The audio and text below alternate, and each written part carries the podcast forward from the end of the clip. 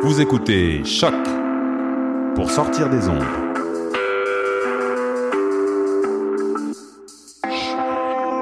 Podcast, musique, découverte. Sur choc.ca. La musique au rendez-vous.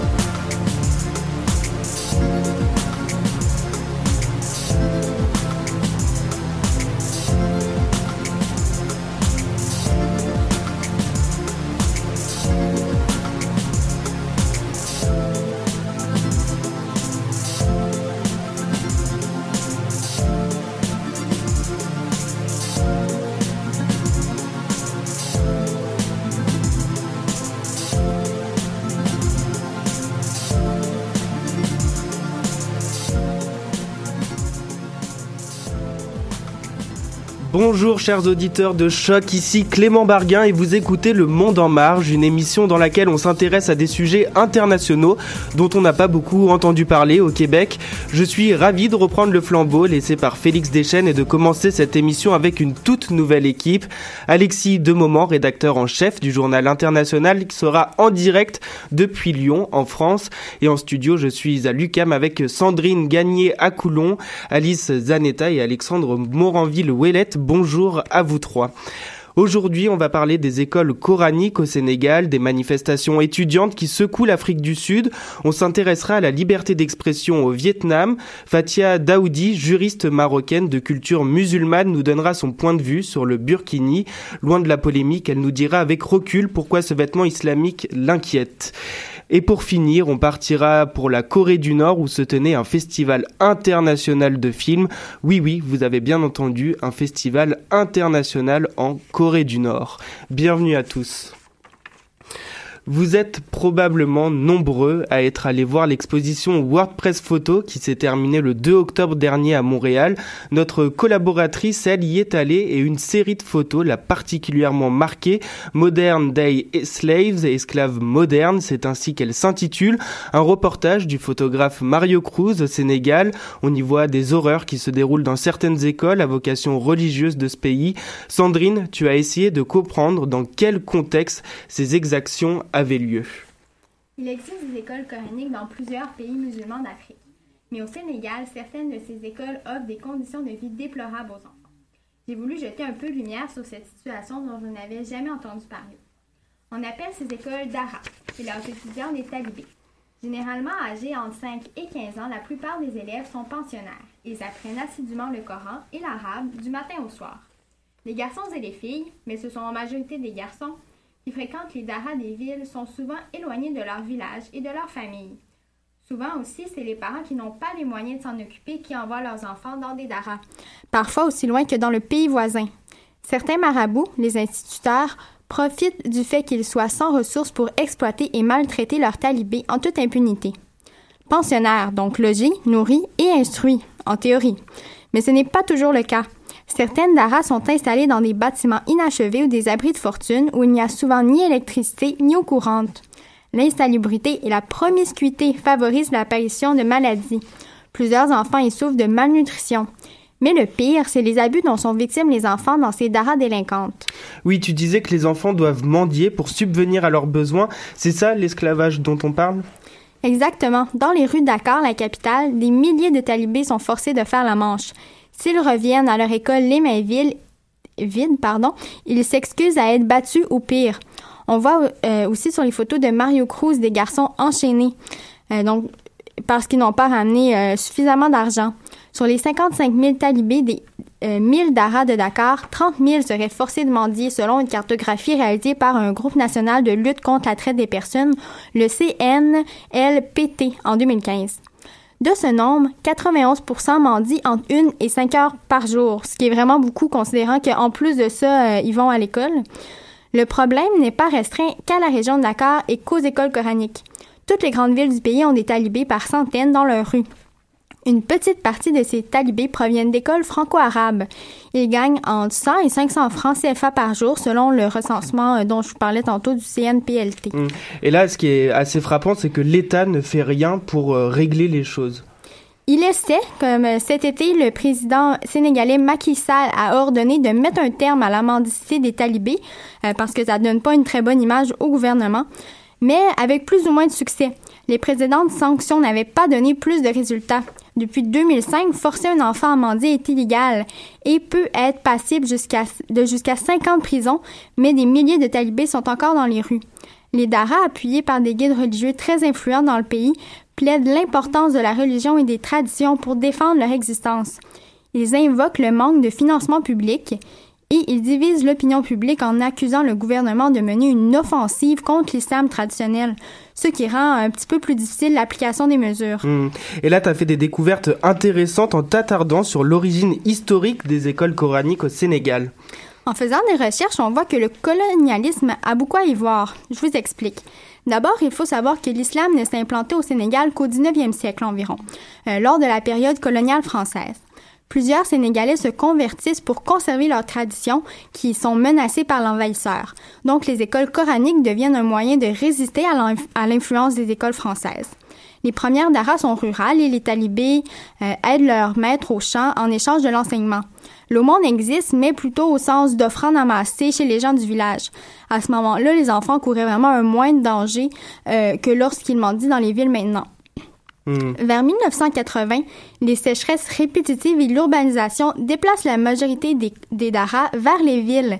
Donc là, il n'y a plus de champs à cultiver et les instituteurs envoient beaucoup euh, plus les enfants quêter nourriture et argent. Avec l'absence de pression sociale et de supervision du village, le bien-être des enfants est vraiment complètement laissé entre les mains du marabout qui parfois en abuse.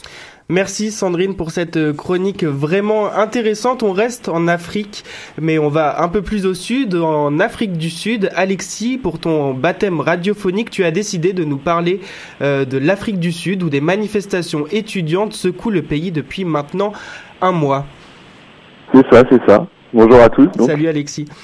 Voilà, donc, euh, est-ce que vous avez suivi euh, ce qui s'est passé ces dernières semaines en, Afrique du Sud? Non, pas vraiment. On attend que tu, que tu nous expliques tout ça. Voilà, donc des manifestations étudiantes. Des manifestations étudiantes violentes, puisque dans la seule journée de mardi 4 octobre, on a dénombré pas moins de 31 arrestations par la police dans l'université de Witwatersrand, Wit University, à Johannesburg. Mais le mouvement a démarré plus tôt, le lundi 19 septembre pour être exact. Ce jour-là, le ministre de l'Enseignement supérieur, Blaine Linsland, annonce une hausse des frais de scolarité. Plus exactement, il autorise les universités à fixer leur propre niveau d'augmentation en recommandant une hausse de 8%, selon le journal, sud-africain le Daily Maverick. Dans la journée, spontanément, les étudiants ont commencé à protester. Dans les heures qui suivent l'annonce, le Student Representative Council, le SRC, appelle sur son compte Twitter à bloquer le campus. Des réactions similaires ont lieu sur, plusieurs campus du pays, à Pretoria, au Cap. Au total, au moins sept campus sont concernés. Mais celui de Witt, c'est vraiment l'épicentre. C'est l'épicentre parce que là-bas, un an plus tôt, il y avait déjà eu de gros mouvements de protestation. Oui, c'était euh, l'année dernière, on s'en souvient, on se souvient surtout que le gouvernement avait aussi annoncé une hausse des frais de scolarité. Voilà, donc il y avait eu des, des contestations dans, dans, tout le pays, et celle sur le campus de Wits University avait fait partie vraiment des, des plus importantes. Le mouvement avait été appelé Steve Nussfall, et les étudiants avaient obtenu gain de cause après les manifestations, et ils avaient maintenu l'augmentation des frais à 0%, suite à plusieurs semaines de manifestations qui avaient été particulièrement violentes. Mais voilà, un an après, le gouvernement sud-africain essaie déjà de revenir sur cette décision. Et là, les étudiants sud-africains, ils sont en train de se dire, on se bat pour empêcher l'augmentation des frais d'inscription, mais en fait, tous les ans, le gouvernement va réessayer et va finir par réussir à les augmenter, ces frais. Hmm. Et même s'ils n'augmentent pas, ils sont déjà très élevés. Les étudiants sud-africains, ce qu'ils se disent, c'est qu'ils ne veulent pas juste manifester contre la hausse des frais d'inscription. Ils veulent manifester pour une diminution de ces frais. En Afrique du Sud, le budget de l'État pour l'éducation supérieure, c'est 0,75%. 0,75. En France, c'est 1,3%. Au Canada, c'est 2,5. Plus du triple donc. Une année à Wits University, pour un Sud-Africain, ça coûte environ 700 dollars US. Le problème qui s'ajoute à tout ça, c'est que le chômage touche un Sud-Africain sur quatre. Donc les étudiants payent 700 dollars par an, sans compter le logement et la nourriture, et ne sont même pas sûrs de trouver du travail en sortant. Voilà pourquoi euh, certains vont même jusqu'à demander la gratuité totale de, des frais d'inscription à l'université. Mmh. Et c'est pour ça, on comprend bien que les étudiants ont décidé de ne pas se laisser faire. Est-ce que tu peux revenir un peu plus en détail sur les événements à Wits University? Oui, bien sûr, bien sûr, j'y vais. Donc, le lundi 19 septembre, le SRC avait proposé une assemblée pour permettre aux étudiants de s'organiser dans leurs revendications. Pendant ces assemblées, les étudiants ont décidé de bloquer le campus dès le lendemain matin. Le problème, c'est qu'ils étaient assez désorganisés. Il n'y avait pas vraiment de leader. Et quand le lendemain, la police est installée sur le campus, il y a eu des dérapages. Certains manifestants et policiers ont eu des échanges violents, menant à l'arrestation de plusieurs étudiants. L'université a annoncé qu'elle fermait pour la semaine. Les affrontements violents ont continué pendant deux jours. Puis, jeudi, le 22 septembre donc, ça a commencé à se calmer. La manifestation s'est calmée, mais pas arrêtée. Les protestations sont devenues plus pacifistes et le blocus a continué. Le week-end, voyant que les manifestations allaient durer, l'université a prolongé sa fermeture pour une semaine de plus. Ça n'avait pas l'air de démotiver les manifestants mais la direction a annoncé une menace euh, un peu plus effrayante. Ouais, cette menace euh, effrayante, c'était l'hypothèse de fermer définitivement l'établissement si les manifestations euh, ne cessaient pas. Bien sûr, c'est très mal passé chez les étudiants et c'est pour ça qu'on est monté à ce pic de tension le mardi 4 octobre où la police a tiré des grenades assourdissantes, des balles en caoutchouc et du gaz lacrymogène sur la foule. On le rappelle, il y a eu 31 arrestations. Et ce climat était très tendu et depuis cette journée du 4 octobre, Comment ça évolue, Alexis hum, En ce moment, donc, les cours sont toujours suspendus. On se retrouve dans une impasse et l'issue des, événements est incertaine. Les cours étaient censés reprendre lundi dernier, mais les, les manifestants entrent dans les classes pour les interrompre. Euh, du coup, un couvre-feu a été mis en place après 22 heures pour les personnes ne résidant pas sur le campus. La semaine dernière, il y a eu quasiment chaque jour des jets de pierre, des gaz lacrymogènes et même des hélicoptères. La situation est donc très inquiétante pour l'African National Congress, l'ANC, le parti de Jacob Zuma, qui est au pouvoir depuis 1994 et élection de Nelson Mandela. Hmm. Alors et justement, Alexis, je te, je te, coupe, on est un petit peu euh, en retard. Et tu disais euh, le parti de Nelson Mandela. Ce qui est intéressant, c'est que lui, il faisait partie de l'ANC et c'est un parti politique qui ne tient plus ses promesses depuis euh, quelques années. Et toi, tu avais une analyse assez juste sur ça d'ailleurs. C'est ça. En, fait, euh, donc trois ans après la mort de, de Mandela, l'ANC a de plus en plus, plus en plus de mal à garder sa légitimité. Il y a d'autres partis qui sont en train de s'imposer dans le pays, comme l'Economic Freedom Fighter et la Democratic Alliance surtout. Et donc peut-être qu'on pourrait conseiller aux dirigeants de l'ANC de lire le poète français Lamartine, qui il y a bientôt deux siècles écrivait ce vers. Un seul être vous manque et tout est dépeuplé. Et c'est sans doute bien là le problème de l'ANC. Voilà que Madiba s'en va, laissant le parti tout déboussolé, et se détournant de valeurs qu'il a longtemps prônées. Merci Alexis pour cette première chronique radio. On va suivre de près la situation en Afrique du Sud et on espère que les étudiants pourront rejoindre les bandes de l'université dans de bonnes conditions. On poursuit très rapidement avec un tout petit extrait sonore d'African Music by African People de euh, Shamrock.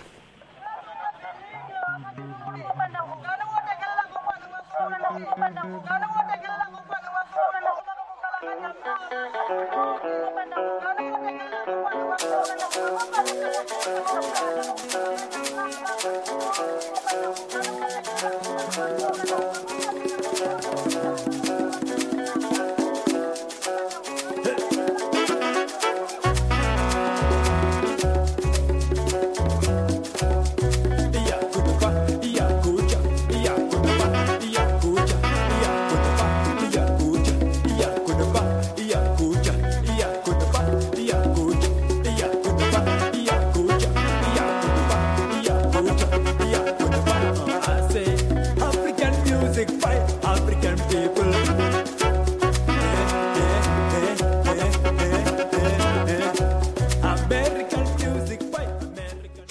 Qui aurait pu penser qu'être blogueur était un métier dangereux dans les pays où la critique du gouvernement est interdite? Les blogueurs deviennent des cibles faciles. Alice, tu vas nous parler d'une blogueuse vietnamienne qui s'est attirée les foudres de son gouvernement. Oui, et cette blogueuse, c'est Nguyen Ngoc Nhu Queen, qui a été arrêtée pour propagande contre la République socialiste du Vietnam le 10 octobre et risque jusqu'à 12 ans de prison. Son crime, elle s'est exprimée sur les scandales environnementaux de son pays via les réseaux sociaux. Selon le rapport de police, sa page Facebook comprenait 400 articles qui pourraient détériorer la confiance de la population dans l'État. Ces articles traitent de sujets environnementaux, mais aussi des problèmes de corruption, tant au Vietnam, qui que dans les pays voisins comme la Thaïlande. La blogueuse enquêtait aussi sur une trentaine de civils qui ont été retrouvés morts après avoir été interrogés dans des commissariats du pays. Cette célèbre, blogueuse, pardon, connue aussi sous le nom de Minam ou Mère Champignon, est aussi la cofondatrice du réseau des blogueurs vietnamiens, une des rares associations indépendantes rassemblant des écrivains au Vietnam. Il est clair que dénoncer les, les vérités peu glorieuses du pays peut coûter cher. Ouais, et ce qui est intéressant, c'est que Minam, c'est pas la première à en faire les frais.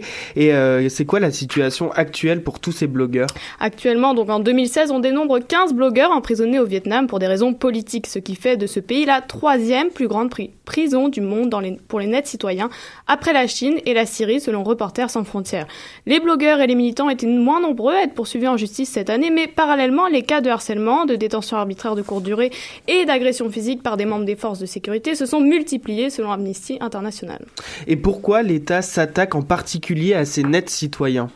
Il faut savoir que la presse locale est sous le contrôle du seul parti autorisé au Vietnam, qui est le Parti communiste.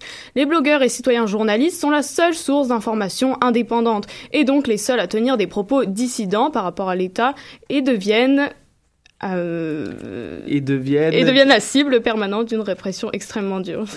Le gouvernement use aussi de stratégies d'isolement des journalistes et des blogueurs. Oui, c'est le cas de Vu nous, c'est le responsable du site d'information sur les droits de l'homme, Defenders the Defenders, qui a été interdit d'assister à des rencontres avec des diplomates étrangers tels que Tom Malinowski, l'adjoint au secrétaire d'État américain lors de la venue du président Barack Obama dans le pays en mai dernier. Hmm. Donc on voit bien avec tous ces exemples hein, que la liberté de la presse n'est pas complètement acquise au Vietnam et comment se justifie euh, le gouvernement? Alors l'État utilise des termes de sécurité nationale mais il s'appuie aussi sur leur décret 72 qui restreint l'utilisation d'Internet aux seules informations personnelles.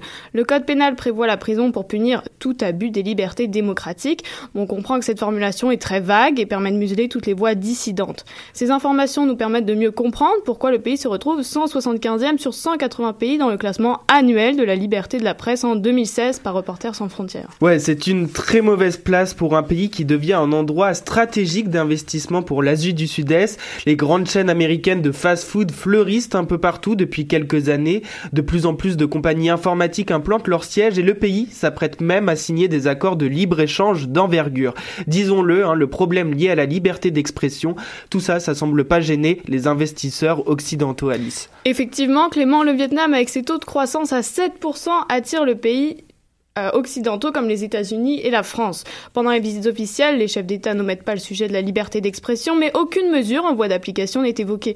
La visite de Barack Obama en mai dernier était l'occasion de rappeler que la communauté internationale continuerait à suivre de près la situation des droits humains dans le pays. De son côté, le président François Hollande a remis une liste aux autorités vietnamiennes en septembre dernier pour la remise en liberté de quatre militants des droits de l'homme. En revanche, publiquement, François Hollande n'a glissé que quelques mots sur ce sujet. La présidente d'Amnesty International France, Camille Blanc, a d'ailleurs tenu à souligner que les droits humains ne doivent pas être sacrifiés au profit d'accords commerciaux. On voit là une timidité devant le public pour euh, tous nos dirigeants euh, occidentaux. Merci Alice et restez avec nous. Dans un instant, Fatia Daoudi, féministe marocaine de culture musulmane, nous donne son point de vue sur le Burkini et on parle d'un festival international de films en Corée du Nord avec Alexandre et c'est juste après un extrait de Flint River de Jean Kazi, toujours au Vietnam.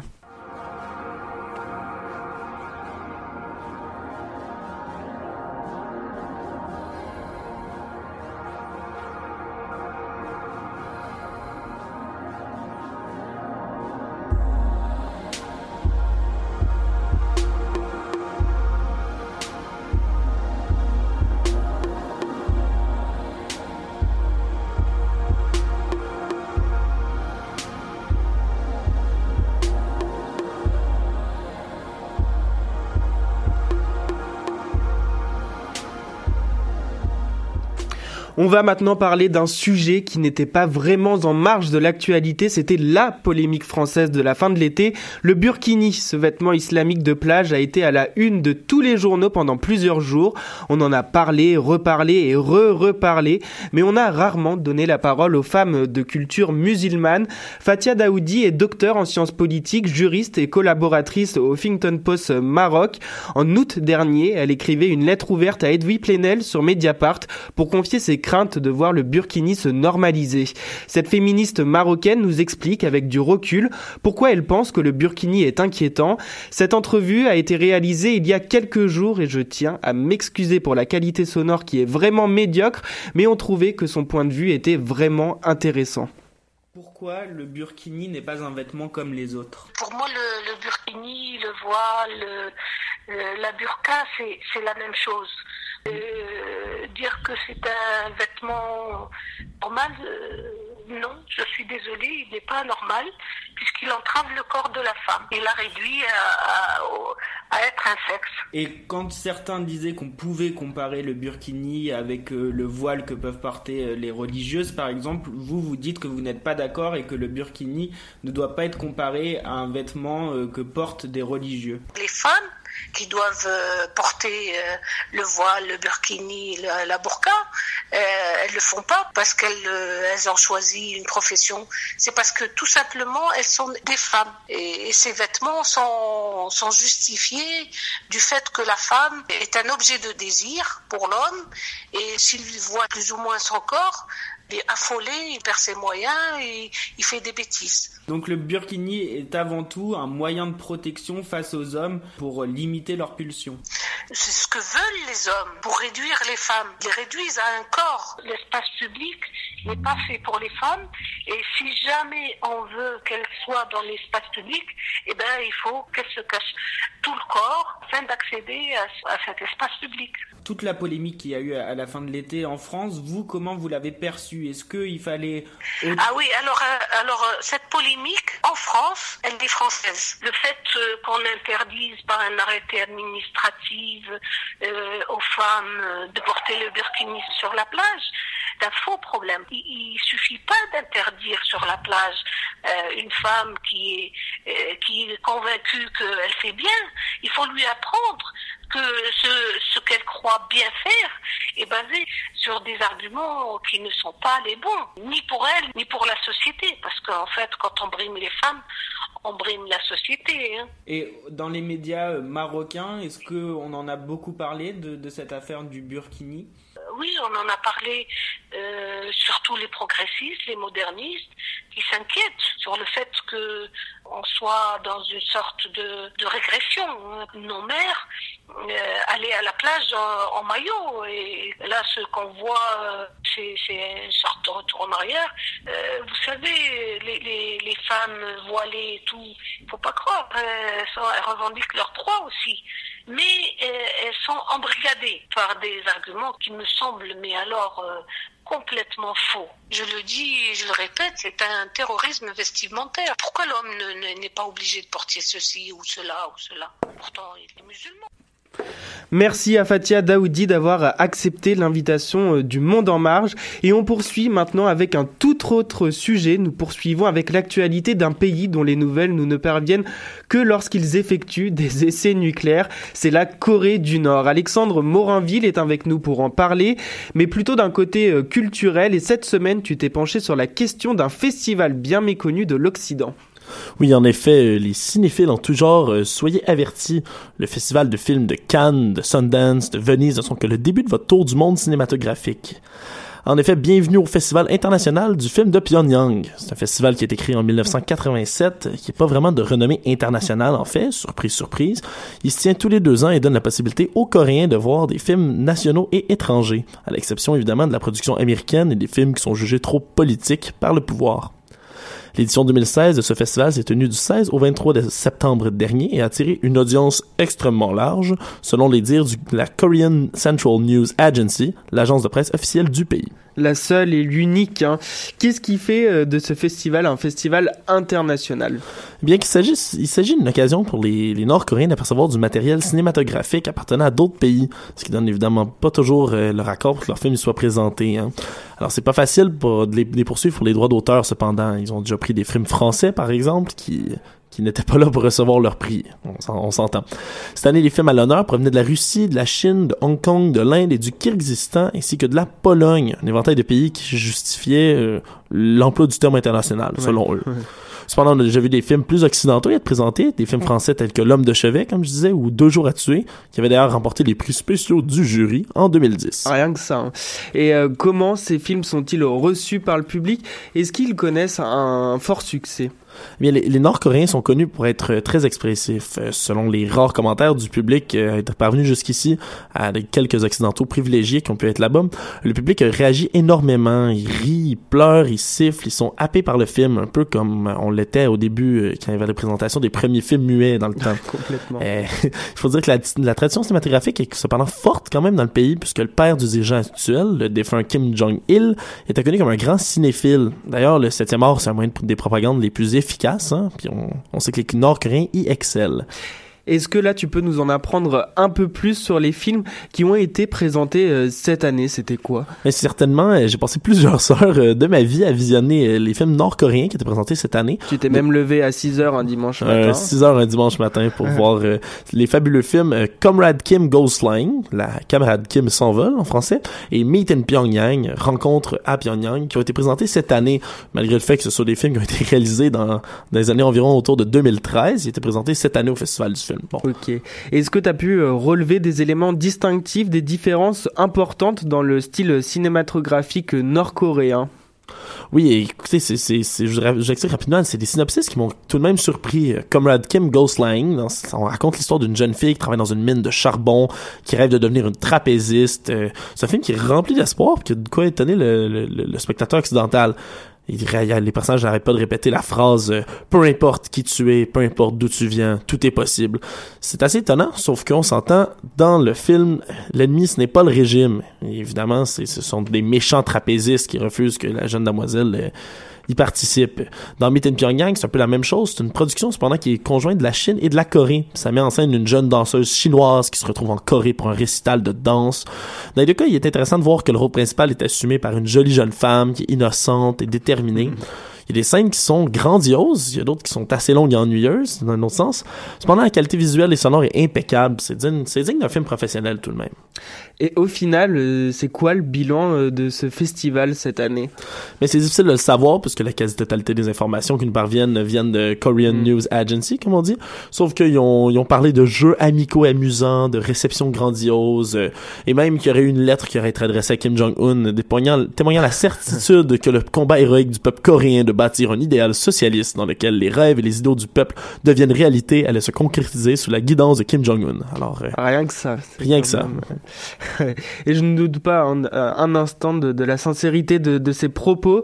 Mais euh, moi, si l'envie me prend d'aller visiter ce fameux festival, comment je fais?